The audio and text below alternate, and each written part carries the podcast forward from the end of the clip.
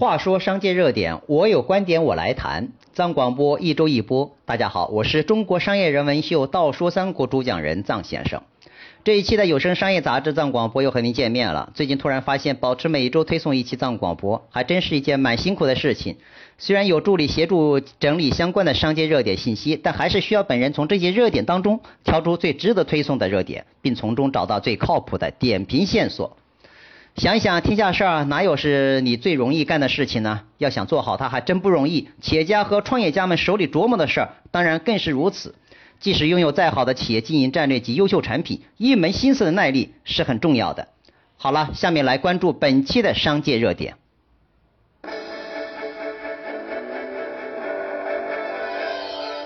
首先来谈谈一个冠军型企业，它就是老干妈。最近有人写了一篇分析文章，标题是“老干妈背后的残酷商业模式，善入者死”。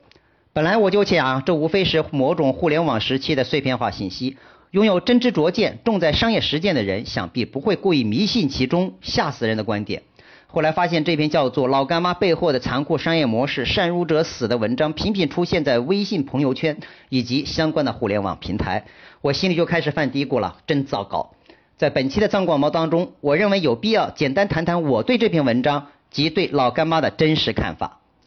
老干妈陶华碧和很多老派企业家一样，为了能够让自己拥有一条活路，自我被逼上梁山。在中国商业经济广泛性野蛮增长的特殊时代背景下，老干妈陶华碧这样的一个农村妇女，在恰当的进入时机，外加稳扎稳打的销售节奏，开创一个产品品类，直至成为冠军，确实了不起。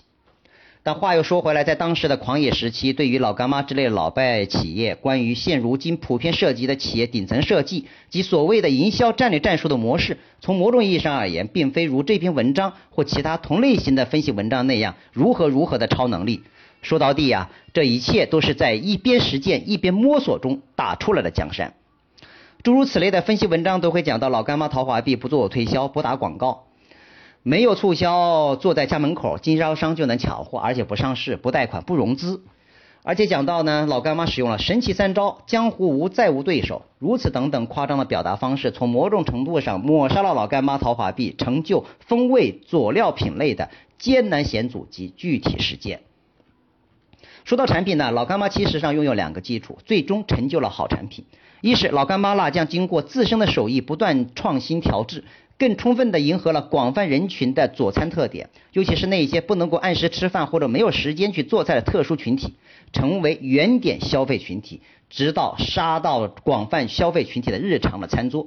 这应该是老干妈风味辣酱这一小众产品的成功的首要条件。别看它小众，它的意义是曾几何时的空缺市场当中成就一个佐料调味品新品类，或者说无意当中进行了成功的角色选择。难能可贵的是，它的出现是符合当时消费品并不充分供应的一时代背景，江湖用语叫做销售应景。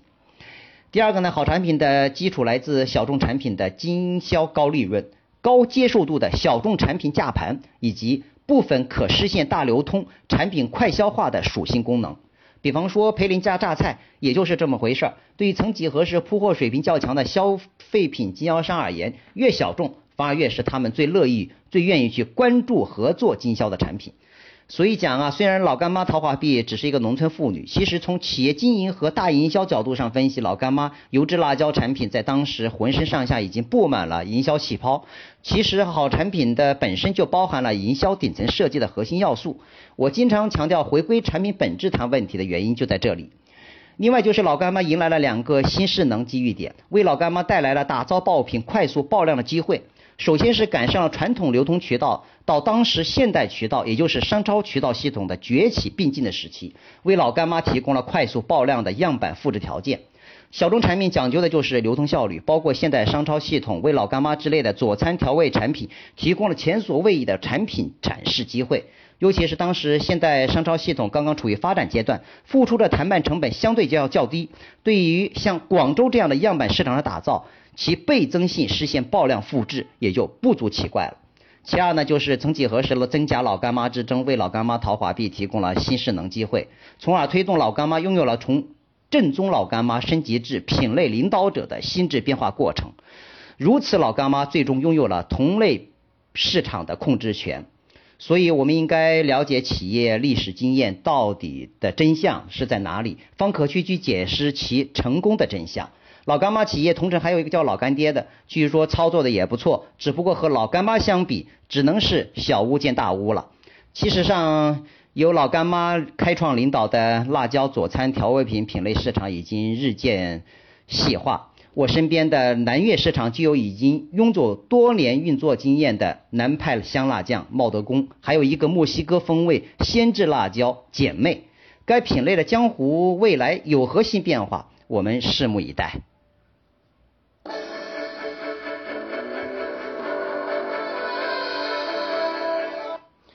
上一期的有声商业杂志在广播当中，我们曾经谈到中国商业经济已经开始实体经济回归话题，而且谈到互联网休闲食品三只松鼠的线下落地计划。今天我们再谈谈这个这个话题，不过呢，谈的对象是小米。据外媒报道，自小米诞生以来，小米都是依靠互联网渠道销售手机和各种生态链的产品。这种营销模式可以大大的降低成本，但这也为其带来了线下存在感较低的毛病。用户只能在客户服务中心和有限的体验店与小米面对面进行打交道。不过，未来这几年的情况可能将要改变。小米宣布，他们将在2020年前将渠道延伸至线下，开出至少一千家零售店。雷军表示啊，此举将会为用户提供零距离接触小米技术的平台。虽然雷雷军并没有表示这些零售店将开在哪里，但大多数肯定是在中国布局。说到这里，我就补充一下，最近不少声音放出来啊，说到小米和雷军开始面临一轮前所未有的市场竞争压力，包括其市值也也得到了大幅度的下滑。大家也给予了各种各样的分析的总结。我想说的是，身为企业，在任何一个发展阶段，必然会经历这样或者那样的市场变数。包括前曾经不少人质疑小米缺乏核心技术，我的理解是，他并非不是不想发展属于自己的核心技术，难的是中国经济市场环境往往不允许中国企业家依靠耐心和时间去研发和拥有核心技术。我想，雷军这种本身就热衷于互联网技术的人而言，应该是对产品核心技术是有特殊情结的。只能说，互联网模式是雷军这个人和团队非常具有优势的能力。管他呢，通过小米手机在可可以快速成长的手机市场狂飙一把。所以说呢，雷军同学以拿来主义整合相关产品技术，并加以复制，加上他的互联网渠道加抢购的销售模式，从而让小米手机成为很长一段时间之内智能手机的消费主流。不过，随着线上线下竞争概念的日渐融合和模糊，小米手机和它的延伸产业链产品已经明显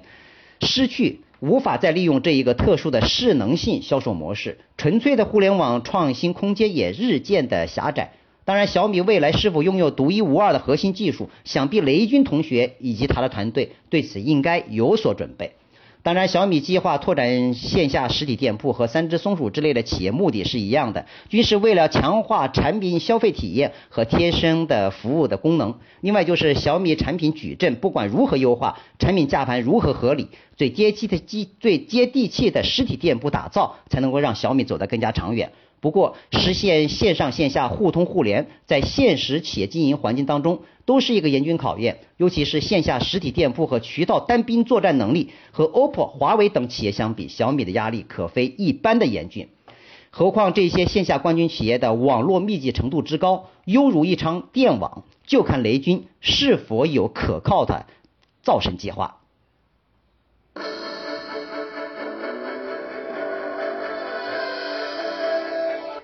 话说商业热点，我有观点，我来谈。藏广播一周一播，大家好，我是中国商业人文秀《道说三国》主讲人藏先生。最近啊，移动医疗春雨医生创始人张瑞因为心肌梗塞突然去世，这是我们商界一件非常非常让人悲痛的事情。对此，本人表示沉痛哀悼。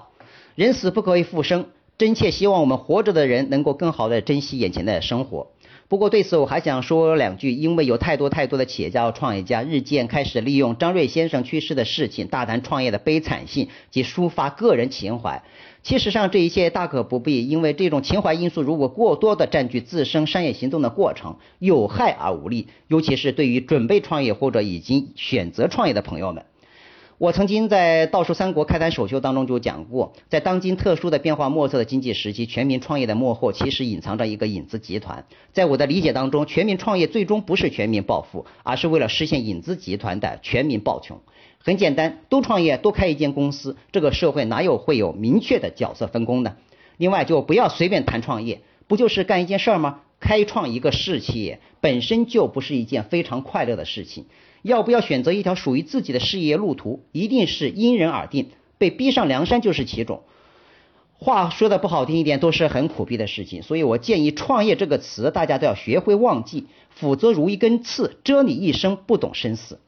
如果大家真认为需要一个苦逼的词来强化进步的艰苦性，那就平淡放在内心，应该更多的去享受商业行动的快乐感。好了，我们这一期的有声商业杂志藏广播暂且就推送到这里。这几天听到一首叫做《当你老了》的歌曲，后来发现这歌曲是改编自爱尔兰知名诗人叶芝的同名诗歌，非常好听。今天就献给大家。我是中国商业人文秀《道说三国》主讲人藏先生，我们下周再见。